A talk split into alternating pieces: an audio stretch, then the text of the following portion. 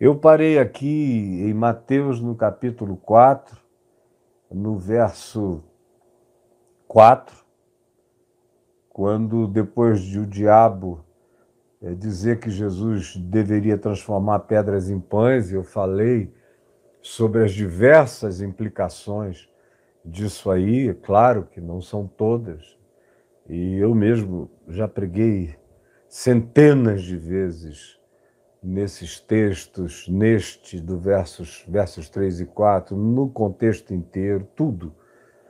E sobre variados prismas e abordagens. Aqui eu estou trazendo o que é mais simples, para o acompanhamento de todos, para ninguém dizer que foi complexo demais, que foi profundo demais, que foi abrangente demais. Não, eu estou me restringindo ao máximo para que todo mundo tire algum proveito, para que todo mundo compreenda alguma coisa. Então vamos juntos. Hoje nós estamos, conforme eu disse aí para você, no Mateus capítulo 4, versos 5 e 7, a segunda tentação de Cristo, que é quando se diz aqui: então o diabo, e a gente já falou muito sobre o Espírito Santo ter levado Jesus para ser tentado, problema do mal, do bem e do mal, do mal substantivo e do mal de maneira conceitual e encarnada e manifesta. Já falamos sobre várias coisas a esse respeito. Se você não viu nada, eu aconselho que você vá para Mateus capítulo 1, que está aqui no meu YouTube para você fazer uma sequência de compreensão, de entendimento, para você não ficar aqui também no horoscopismo. Ah, eu não ouvi nada para trás, mas eu vi o que ele falou nos capítulos 5, 6 e 7. Cara, você está desperdiçando um tesouro. Meu filho, minha filha, um tesouro. Nós estamos em tempo de paz, com a palavra sendo ensinada livremente para quem quiser crescer, e você fica aí querendo viver de pequenas caixinhas de promessa, de versículozinhos, sem contexto antecedente nem imediato, sem história, sem compreensão, sem aplicação, sem nada. Isso é que emburrece, torna o indivíduo só um religioso de textos da Bíblia sem nenhum conhecimento do Evangelho de Jesus sem a obtenção da mente de Cristo para si mesmo, que é o objetivo que eu tenho aqui. Ao ensinar o Evangelho na sequência, é ver se você se permite deixar forjar, deixar que a mente de Cristo se transforme em sinapses e sinapses, se transforme em redes neurais e se transforme em caráter e se transforme em emoções controladas e se transforme em sentimentos educados pelo Evangelho e transforme você num ser humano que dia a dia seja mais semelhante àquilo que designa o nosso chamado. Nosso chamado é para nos tornarmos a imagem e semelhança de Cristo Jesus, herdeiros de Deus conforme Jesus, para que ele seja, como diz a Epístola aos Hebreus, o primogênito entre muitos irmãos, incluindo eu, incluindo você, incluindo a todos quantos querem de todo o coração andar com Deus, servir a Deus e serem gente segundo Jesus. Então o diabo levou à cidade santa, que aqui é uma designação antiga para designar Jerusalém, e colocou sobre o pináculo do templo, que não existe mais lá, foi destruído no ano 70 da nossa era por pelo general Tito, que desobedeceram a ordem dele e do pai dele, que tinha dito: não destruam o templo, não toquem nas riquezas de Jerusalém, mas eles foram, os soldados, alguém deu um grito de fogo, e aí eles, ao invés de irem procurar onde havia fogo, eles acenderam e atearam fogo. no templo, que queimou absolutamente todo. E dos tesouros em ouro, em prata, em tudo que tinha extremo valor naquele templo, construído por Herodes o Grande, 40 anos antes, tudo que tinha de extremíssimo valor foi saqueado também em todas as casas dos ricos, dos sacerdotes, o sinédrio, tudo que carregava adereços valiosos foi tudo roubado, saqueado e levado para Roma e financiaram e financiaram, guarde bem isso, boa parte, não tudo, mas boa parte do Coliseu de Roma foi financiado pelos tesouros do Templo de Jerusalém. Você sabia disso? Olha a ironia da história. Jesus tinha dito, quando os discípulos falaram: Olha, que pedras, que construções, que coisa maravilhosa é uma das maravilhas do mundo que Herodes fez. E Jesus olhou para aquilo tudo e disse: Em verdade, em verdade eu vos digo que aqui, neste lugar, não ficará pedra sobre pedra, eram pedras de toneladas enormes. Não ficará pedra sobre pedra que não seja derrubada. E foi o que aconteceu, o que sobrou de tudo aquilo. São algumas pedras no chamado Muro Ocidental, Muro das Lamentações, eh, que está lá em Jerusalém, só um pouquinho de pedras de Herodes, e o resto já são edificações feitas posteriormente até lá em cima, onde está a antiga esplanada do templo e hoje a mesquita de Omar, que é mais um monumento, e a mesquita de Al-Aqsa, que de fato é uma grande mesquita tradicional, a terceira mais importante do mundo muçulmano, que está ali em cima, aonde era mais ou menos o pináculo do templo. E aqui se diz que o diabo levou Jesus a Jerusalém e o colocou o colocou, eu acho interessante essa expressão, o colocou, que dá um, um determinado arbítrio, dá um determinado poder de não só de indução, mas de condução. O colocou. E Jesus vai até o lugar mais alto, é o pináculo, é o que está no topo é como o ponto mais alto de um monte que os judeus chamam de Pisgah. Quando se diz Pisgah, não é o nome de um monte, é de qualquer ponta aguda, de qualquer montanha é o Pisgah. E o pináculo é a mesma coisa, é essa ponta mais alta da edificação. E além da ponta alta da edificação, ainda havia o abismo da muralha, enorme para baixo, de modo que eram muitos metros de altura, e virado se via todo o átrio na frente do templo, tudo. A multidão que vinha para os sacrifícios, não parava de haver gente ali. Em tempo algum aquilo era lotado, nunca estava vazio. Exceto à noite, mas os turnos de sacrifício dos sacerdotes não cessavam, e o fogo não se apagava nem de dia nem de noite. Então veio o diabo e o colocou. o colocou. Achou que por tê-lo conduzido até ali, e por Jesus não ter dito nada, nem ter feito coisa alguma, quem sabe agora é nessa segunda oportunidade, porque a primeira tinha sido desperdiçada, fez chabu. Jesus disse a ele: Nem só de pão viverá o homem, mas de toda a palavra que sai da boca de Deus. Eu lá vou transformar pedra em pães. Eu não vim a esse mundo para violar as leis da natureza. E tudo que vocês me virem fazer como milagre, é apenas a utilização da própria natureza que em mim foi criada e em mim é. Porque todas as coisas foram feitas por meio dele, para ele e nele. São todas as coisas, como Paulo diz, nele tudo subsiste. Então era como Jesus dizer a Satanás: quando você me vê fazendo milagres, não é porque eu estou violando a natureza que eu mesmo criei.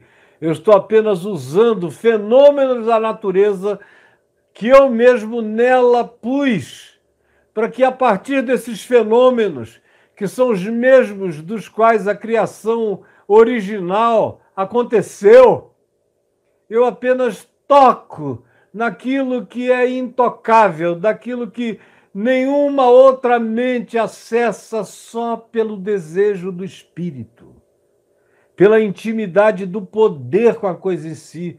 Os meus milagres não são violações naturais.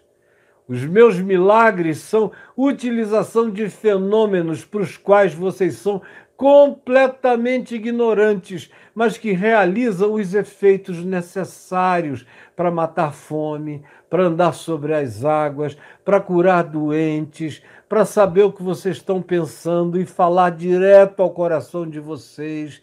Enfim, tudo que eu faço tem a ver com o que eu sou. E aqui eu abro um parêntese só para dizer que ele é como nós poderemos vir a ser. Jesus é, quando se designa como o filho do homem, ele está dizendo, como disse Teilhard Chardin, que ele é o ponto ômega da criação e do desenvolvimento e da evolução e da construção humana.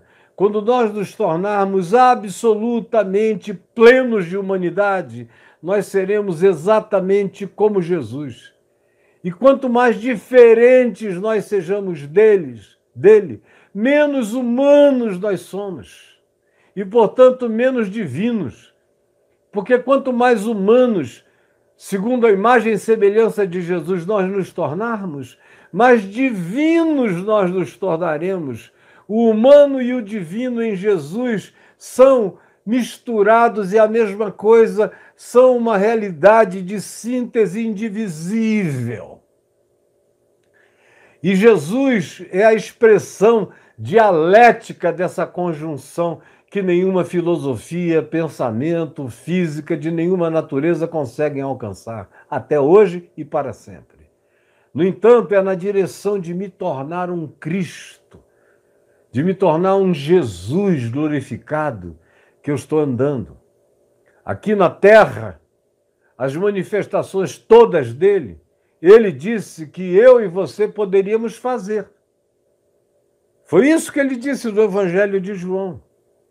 Que as obras que eu faço, eu não as faço por mim mesmo, mas o Pai que me designou as faz em mim. E aí disse aos discípulos que vocês também podem realizar o mesmo, as mesmas obras que eu faço e ainda outras maiores, leia lá em João 14. E outras maiores vocês podem fazer, porque eu vou para junto do Pai. Então, Jesus é a referência de tudo o que na terra eu posso viver. E o Cristo ressuscitado é a minha vocação eterna em relação ao que eu serei e me tornarei conforme ele, porque ele não tem ciúme de tornar os seus irmãos seres semelhantes a ele, filhos do seu Pai. De modo que a minha vocação eterna é me tornar como Jesus ressuscitado, o Cristo eterno. É para isso que eu sou chamado e eu não quero nada menos do que isso.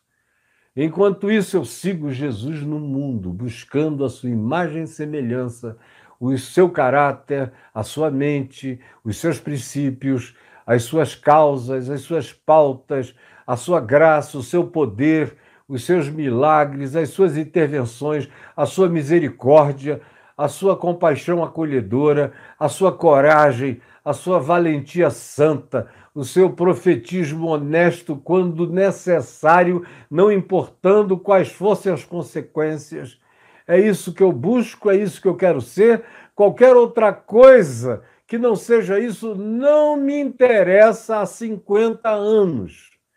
E quando eu abri um parênteses para tentar me interessar por outras coisas, a mão de Deus maravilhosamente pesou sobre mim, me sacudiu todinho e disse: Eu não te fiz para bobagens. E aqui estou eu, seguindo firme, esquecendo-me das coisas que para trás ficam, prosseguindo para o alvo, para o prêmio da soberana vocação de Deus em Cristo Jesus, que é justamente isso que eu acabei de explicar em não poucas palavras. Jesus, então, foi levado pelo diabo que o colocou sobre o pináculo do templo, parte mais elevada. E então lhe disse, Jesus lá no alto, aparentemente sem nenhuma fobia de altura. Claro. O Evangelho de Lucas diz: levou, depois vai dizer, na terceira tentação, levou, mostrou-lhe todos os reinos do mundo. Aqui em Mateus vai dizer: levou-o a um alto monte. Isso tudo não interessa. O que interessa é a visualização. Nesse caso aqui, no pináculo do templo, a geografia é importante. Muito importante. Que fosse no templo, no pináculo, com todo mundo lá embaixo podendo ver. Jesus, porque ninguém estava vendo o diabo do lado dele. Só Jesus via o diabo. Os crentes judeus não viam nada. No máximo, quem olhou para cima falou: Olha lá, olha lá. De onde veio, eu me pergunto, aquela tese repetida algumas vezes pelos religiosos de Jerusalém de que Jesus era potencialmente um suicida? Vocês já leram isso? Nós vamos passar por lá mais adiante quando eles diziam ele é um suicida. Eu fico me perguntando de onde eles tiraram isso. E eu não tenho nenhuma possibilidade de ser assertivo, mas eu apenas especulo aqui no caso como uma especulação. Quem sabe, nesse dia do pináculo do templo, alguém no átrio, ou alguns, ou muitos, tenham visto Jesus em pé lá em cima e tenha causado um frisson. Se esse cara vai pular daí, o que, que ele está fazendo ali? Que loucura é essa? Quem é ele? Ele mal tinha começado, não tinha ainda nem começado a pregar, não era ainda nem conhecido, era um estranho que, se foi visto lá, pode ter sido objeto de um julgamento imediato. Tem um suicida no pináculo do templo. E aí vem a palavra de Satanás, a piedade do diabo, que é uma piedade ultra, ultra praticada nos nossos dias.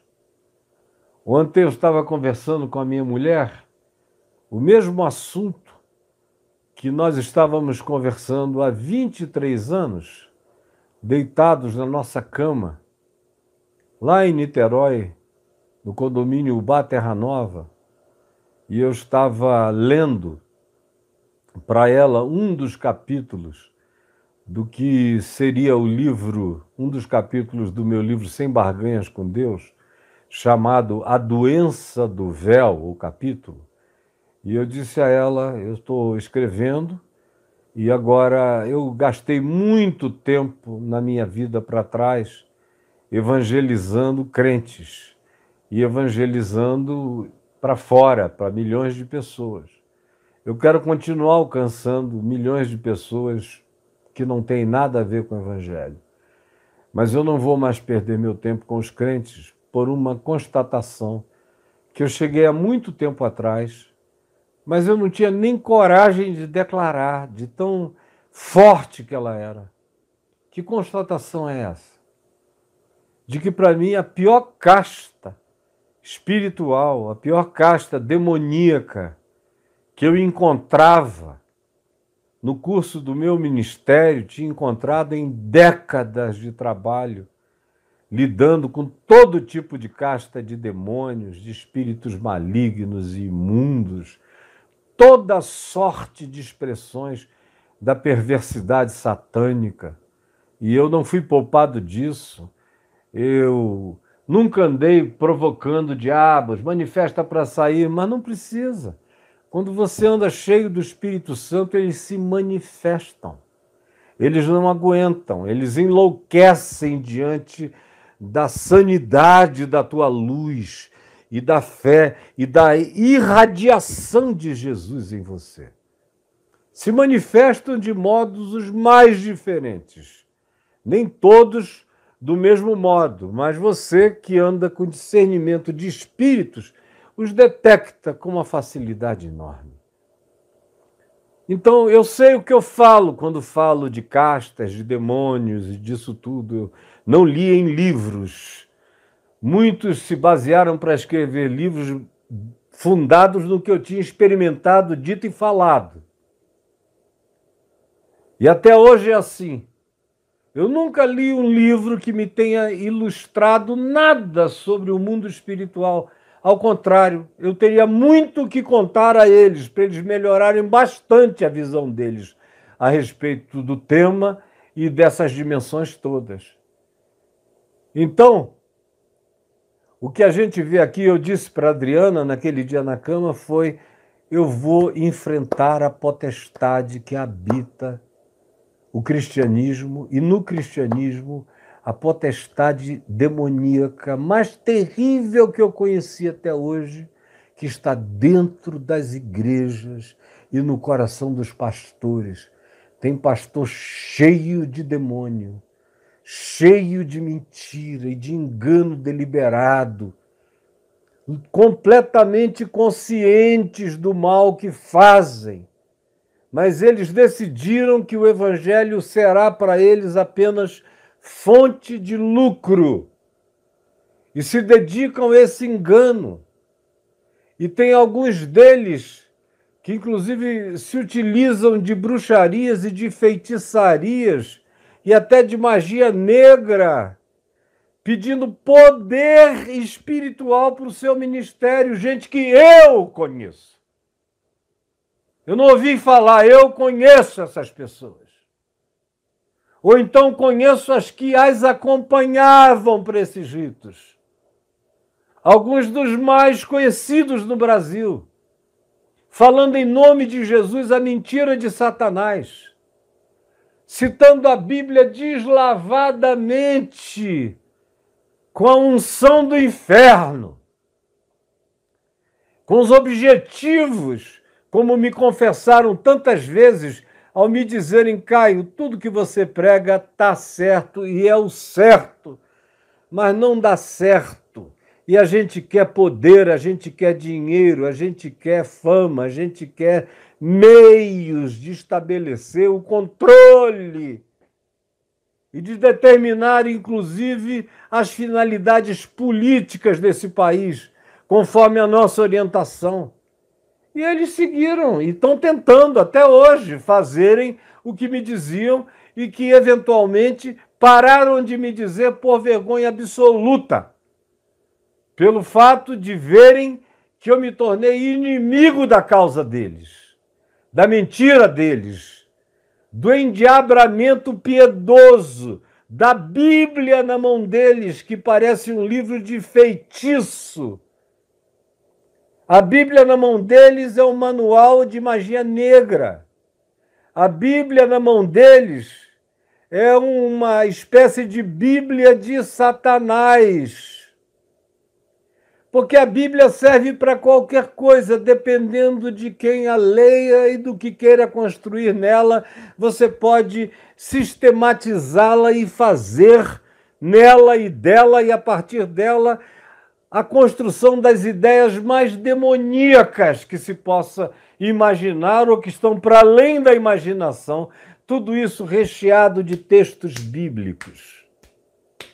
E aí, como vocês não leem a Escritura, não leem os Evangelhos, não leem os apóstolos e nem pensam, nem raciocinam, nem meditam, nem coerentizam a vida com Jesus, como não tem Jesus como chave referencial absoluta, de modo que aquilo que Jesus afirmou é válido. O que ele não afirmou não faz parte de pautas a serem inventadas por mim, de modo nenhum, como o cristianismo fez, de maneira perversa e maligna, de modo a adoecer a alma do ocidente da terra por inteiro. O ocidente do planeta é muito mais doente, psicologicamente falando, do que os confucionistas que foram educados de outro modo no Oriente da Terra têm muito menos problemas de várias ordens do que aqui entre nós, aonde a doença do cristianismo, com suas culpas, com suas Bíblias citadas fora do contexto, com as suas doutrinas de perversidade, de intolerância, de maldade, de inquisição, de fogueiras, de dominação, de imposição da fé, foram desenvolvidas e estão presentes e crescentes até o dia de hoje. Pois bem, essa segunda tentação começa com a piedade satânica. O diabo coloca Jesus no pináculo do templo. E aí diz para ele: Olha só, se és o filho de Deus, atira-te abaixo, porque não haverá nenhuma demonstração mais veemente de que tu és o cara de Deus, o enviado de Deus, o Messias de Deus, o ungido de Deus, o santo de Deus, o Cristo de Deus, do que se tu tiveres essa coragem de clamar pelo Salmo 91, que é o salmo predileto dos crentes.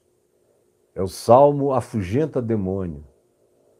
É o salmo Boa Noite em espiral, que se acendia no interior para espantar carapanã e mosquito.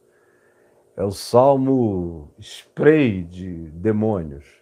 O cara abre na casa dele a Bíblia grande no Salmo 91 e acha que os diabos, os demônios fogem. Cara, é muita ignorância. Meu Jesus tem compaixão. É burrice demais. É alienação extrema. Nem percebem que o Salmo 91 é aberto pelo diabo, não precisava abrir, porque o diabo nunca precisou de livro. Sabe a escritura de có e salteado. Se tem alguém que conhece bem a escritura, ela toda, é o diabo.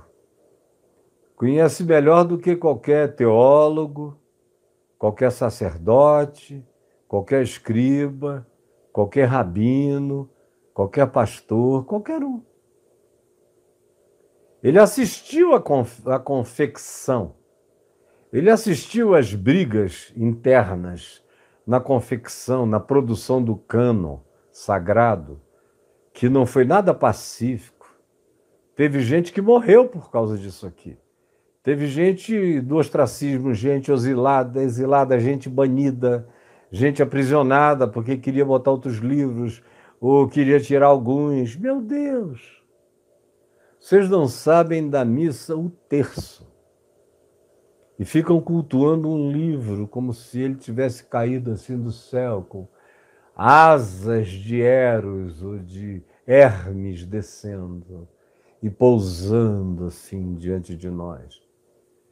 E nem se dão conta de que o diabo gosta de usar a Bíblia para enganar os ignorantes, os incautos.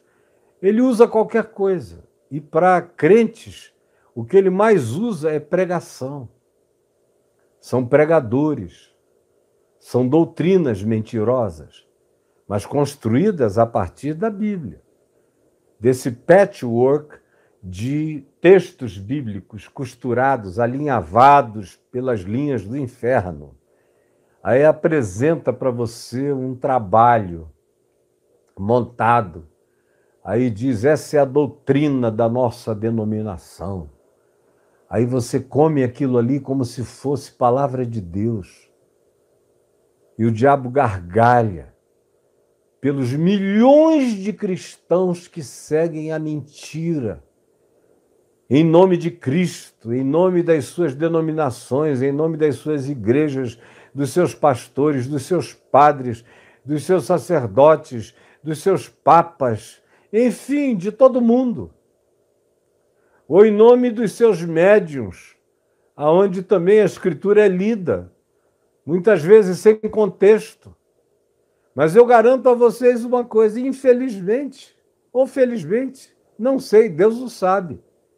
Mas há menos coerência em algumas leituras que eu vejo sendo feitas por alguns médiuns cultos do Espiritismo do que em 99% dos pastores evangélicos, que quase sempre, com raríssimas exceções, jogam a flecha lá do outro lado, longe do ponto de convergência da verdade, segundo ensinado por Jesus. É triste. Aí, quando eu disse isso a Adriana, eu vou me levantar e vou viver os últimos dias da minha vida pregando para os de fora e enfrentando os de dentro, porque é dentro que está a pior casta. Nem na magia negra eu encontrei jamais uma casta pior do que essa que habitam os pastores da grana, do dinheiro, da mentira, do engano, do poder, da volúpia, da luxúria do culto ao dinheiro, aos bens, às propriedades, são almas vendidas ao diabo, enganando pobrezinhos de crentes simples, que têm uma tendência enorme pela própria ignorância e pela falta de conhecimento, a tendência de se tornarem fanaticíssimos e vítimas deles eu sei que eu vou apanhar mais do que jamais, mas não interessa, eu vou viver até o último dia para expor as devocionalidades de Satanás. Quando eu acabei de falar isso, a gente estava deitado aqui na cama, ela no meu braço, eu com a Bíblia aberta, a gente conversando. Tinha uma lâmpada aqui do meu lado, outra lâmpada do lado dela, na cabeceira da, da cama. Quando eu acabei de dizer isso, as duas explodiram. Pá! E nós dois tivemos um testemunho concomitante de que aquilo era obra de Deus. Era raiva de diabo e era validação do trabalho do Espírito Santo, dizendo: vai que agora tu tocaste no nervo mais exposto de Satanás, que está dentro daquilo que chamam igreja. Mas onde Jesus bate do lado de fora, querendo ver se existe ainda alguém dentro que possa ouvir a sua voz, alguém que possa abrir a porta para cear com ele e ele com tal pessoa. Para mim foi um selo extraordinário. De lá para cá, eu tive milhares de validações de que eu estou fazendo a coisa certa na hora certa e não podia ser diferente. E com a unção do Espírito, com a necessária provocação do Espírito Santo, contra todos aqueles para quem, como disse Paulo, escrevendo a Timóteo, a Tito, sentirão coceira nos ouvidos quando ouvirem o evangelho puro e verdadeiro, eles não aguentam. Eles gritam, eles saem correndo, eles blasfemam, eles odeiam e eles dão assim a maior evidência de que a verdade se lhes tornou insuportável.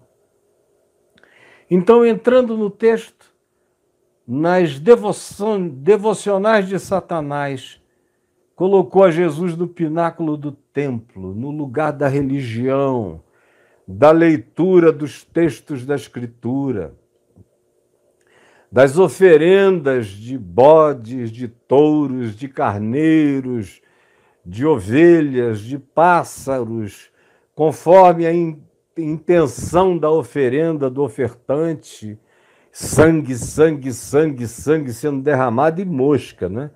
Onde tem sangue tem muita mosca. Meu Deus, aquilo ali só é bonito para quem não está perto. Perto era um cheiro de sangue, de sangue coalhado. Tinham que ficar lavando o tempo todo, era um moscaréu horroroso. Não tem nada bonito nem sublime naqueles sacrifícios. Jesus nunca achou nenhum deles belo. Lá está ele, no alto. E quem sabe, alguns olhando para cima, quem é o suicida? Aí o diabo cita o Salmo 91. Está pensando o quê? Vai. Se tu és o filho de Deus, se és mesmo, então pula daqui para baixo e evoca o Salmo 91, onde está escrito: Aos seus anjos dará ordens a teu respeito, para que te guardem em todos os teus caminhos. É o que está escrito no Salmo 91. Mas o diabo é especialista em tirar um texto do contexto. Aí ele cita só a parte que lhe interessa. Aos seus anjos dará ordens a teu respeito, para que te guardem. E para aí, ele vai botando aqui reticências. Dará ordens a teu respeito, que te guardem. Reticências. Porque está escrito em todos os teus caminhos, caminhos humanos, caminhos percorríveis. E pular suicidamente do pináculo do templo abaixo não é um caminho humano é um caminho antigravitacional, é um caminho suicida, não é um caminho criado por Deus para a gente dele andar. É um caminho para desistir da vida, não para abraçá-la. Aí lá vem o diabo, usando a Bíblia para estimular um suicídio devocional. Pula! Se és o filho de Deus, se ele promete isso para o crente piedoso, o que, que ele vai fazer contigo? Ele vai fazer os anjos se tornarem paraquedas, te pegando assim. Vai ser um showcase incomparável. As multidões vão correr, vão te ver descendo em glória, com arcanjos, com querubins, com serafins, com uma glória que te vai fazer pousar no meio do átrio do templo.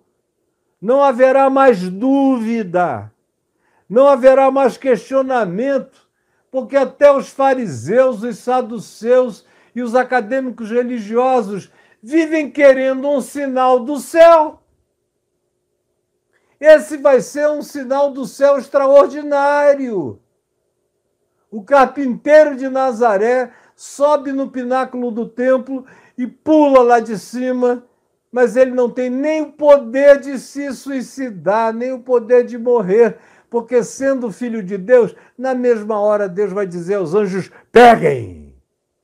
Aí lá vem ele com um aparato de glória descendo flutuante, pousa no meio do átrio com aquela multidão perplexa, sem ninguém conseguir dizer mais nada a não ser se ajoelhar e dizer caramuru, caramuru, o Messias chegou. Essa é a tentação. Vai, vai lá. Eles vão te guardar. E ele ainda acrescenta mais um pedacinho do Salmo 91, dizendo: Eles te sustentarão nas suas mãos, eles os anjos, te sustentarão nas suas mãos para tu não tropeçares de alguma pedra numa pedra, no chão, no caminho, na estrada. Aí ele leva Jesus para o pináculo do templo e diz: Olha, pula daqui, porque está dito que você não vai tropeçar em pedra nenhuma. Ai, cara, que diabo mais otário. Parece que está falando com um pastorzinho que quer fama, glória, poder, atalho, dinheiro, reconhecimento. Ou com um crente imbecilizado, emburrecido, fanatizado. E não de fato com o Filho de Deus. Pula. A Escritura está do teu lado. Como a gente ouve pessoas e vê, eu vejo, pessoas fazerem coisas absurdas em nome da Bíblia, dizerem barbaridades fora do contexto. Vocês já devem ter visto muito, por exemplo, no final da corrida presidencial no passado, eu vi o Silas Malafaia com o Bolsonaro e o secto todo de, de pendurados no saco governamental, ali em volta, e o Bolsonaro e o Silas abrir no livro de Juízes, num texto sem contexto, por pretexto, de maneira absolutamente nojenta, de tão manipulativa, de tão sem vergonha. E ele lê lá Estou dizendo, é a Bíblia que está dizendo, presidente. Está aqui em Juízes 20, 20, tal, tá, tá, tá, tá, citou o texto. Aí leu, porque Jair há de julgar Israel por 20 anos. E aí fecha a Bíblia, viu? Ainda estava com isso dizendo que haveria um golpe de Estado. Porque na democracia de quatro em quatro, para o Jair reinar 20 como um juiz de Israel no tempo mais primitivo, onde Israel ainda nem era bem uma nação, ainda era só um povo. E aplica a democracia brasileira de uma maneira totalmente satânica, fora do contexto.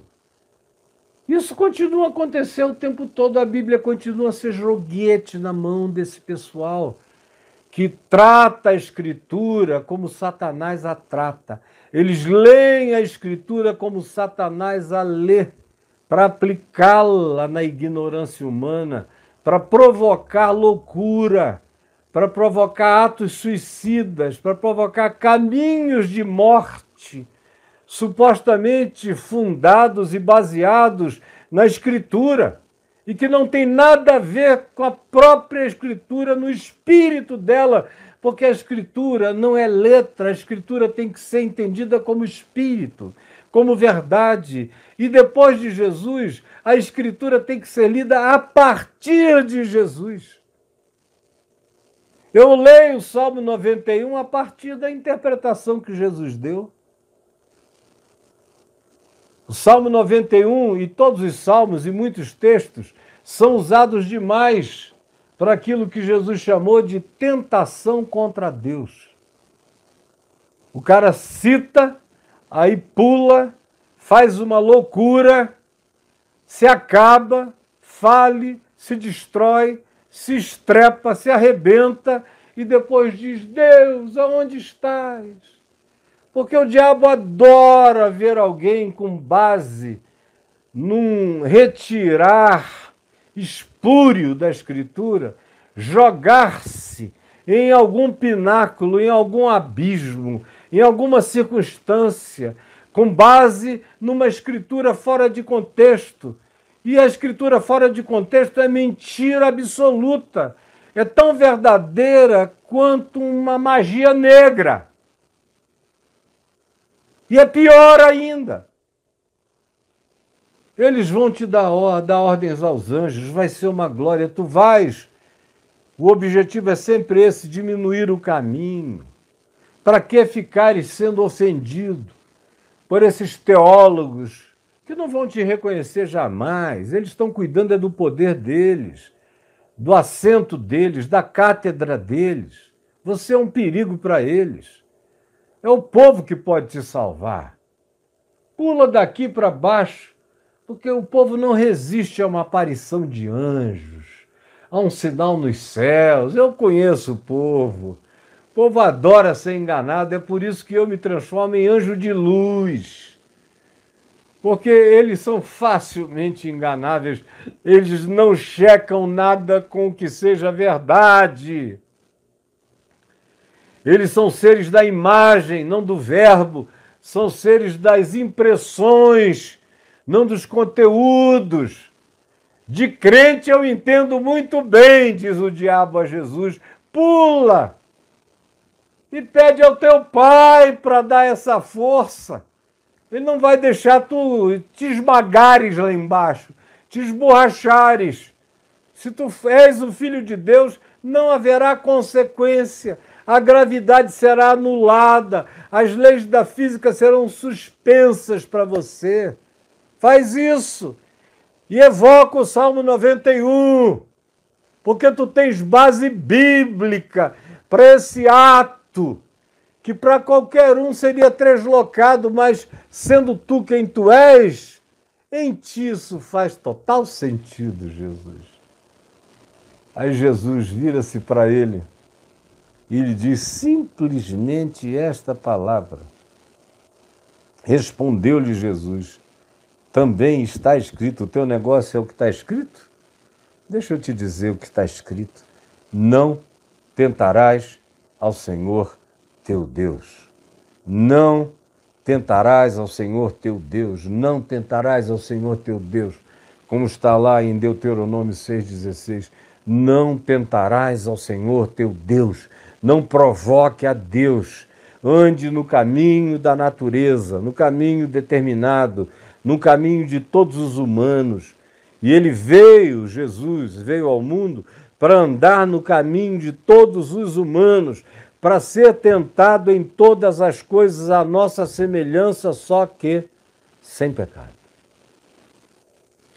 Aí Jesus disse isso e desceu pela escada. Desceu pela escada, sem violar nenhuma lei da natureza. Desceu pela escada, desceu com lucidez.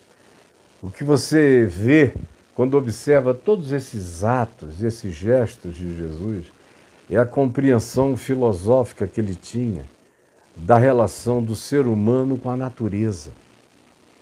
Quando disseram que a torre de Siloé tinha caído sobre 18 pessoas estavam subindo para ver mais de cima a vista em volta da cidade de Davi e na região ali entre a cidade de Davi e o Monte das Oliveiras, e o início do Ribeiro de Cedron, Fonte de Guion, tudo aquilo ali embaixo, e uma visão bonita. Mas é interessante que Jesus, quando disseram, olha, se eu soube que 18 pessoas iam subindo a torre de Siloé e a torre desabou com eles, eles morreram debaixo das pedras. Aí Jesus já sabia o que os caras estavam querendo dizer. Eles devem ser mais pecadores do que os outros, né? Jesus disse: Vocês estão pensando de que porque a lei da natureza se cumpriu, a edificação foi mal feita e as pessoas ignorantes em relação àquele tipo de edificação e de como ela tinha sido mal construída e morreram sob os escombros foi só um acidente. Acidentes acontecem. As leis da física instituídas por mim estão aí, não são suspensas. A cada hora em que uma pessoinha legal provavelmente vai tropeçar, se tiver que tropeçar, tropeçará. Ele não brinca com as fisicalidades, com as realidades, com os fenômenos naturais, em nenhuma perspectiva. Quando ele transformou água em vinho, foi um fenômeno físico, de natureza quântica. Quando ele andou por sobre as águas, foi um fenômeno que hoje a física explica também, de várias formas, de várias formas, de várias, com várias teorias, todas elas viáveis. E todos os outros fenômenos quando você vê o rosto dele brilhando como o sol, isso não foi de fora para dentro, é a luz que a gente tem dentro, que emana de dentro para fora. Que todo mundo tem, mas em todos nós é atrofiado, e em Jesus nada tinha atrofia. Em Jesus todo o potencial humano estava plenificado. Mas ele, cumprindo a sua própria consciência de Criador, existindo agora na forma de uma criatura que, sendo Deus, não julgou como usurpação ser igual a Deus, antes a si mesmo se humilhou e desceu a escada do pináculo do templo. Por isso é que recebeu o nome que está acima de todo nome, a cujo nome todos os satanases se dobram e se curvam e dizem que Jesus Cristo é o Senhor para a glória de Deus o Pai. Ele preferiu atravessar e fazer o caminho do dia a dia. Já tinha escolhido o pão de cada dia, agora ele está escolhendo o passo de cada dia, a jornada de cada dia, a tarefa de cada dia, o trabalho de cada dia, o esforço de cada dia, a compreensão e a incompreensão, o bom entendimento e o mau entendimento ele não está querendo fazer qualquer magia que impressione pessoas de maneira apenas mágica. Ele quer produzir consciência. O tempo todo ele está ensinando e dizendo: vai tu e faz o mesmo. Aquele que ama meu Pai é tão somente aquele que ouve as minhas palavras e as pratica. É para ser praticada no chão da terra. E como o nosso tempo já esgotou, eu vou prosseguir amanhã, exatamente desse ponto. Porque eu nem comecei ainda a tocar nos temas dessa tentação que eu quero falar com você amanhã sobre a tentação da publicidade, do marketing, dos atalhos e das falsas impressões.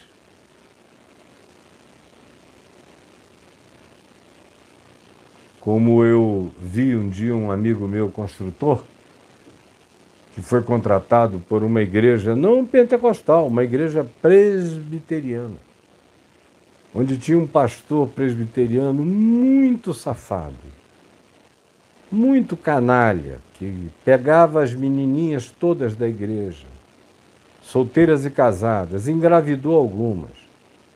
Respeitadíssimo até que se conhecesse quem ele era. Inevitavelmente, aquilo que é feito no interior do gabinete pastoral chegará o dia em que vai ser gritado na porta da igreja.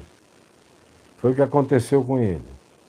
Mas antes disso acontecer, ele estava construindo um lugar na igreja onde tinha uma cruz e ele chamou o meu amigo e falou: agora que está tudo pronto, está bonito, eu queria que você pusesse um, um choquezinho suave no genuflexório e também nesse genuflexório que fica aqui na frente dessa cruz.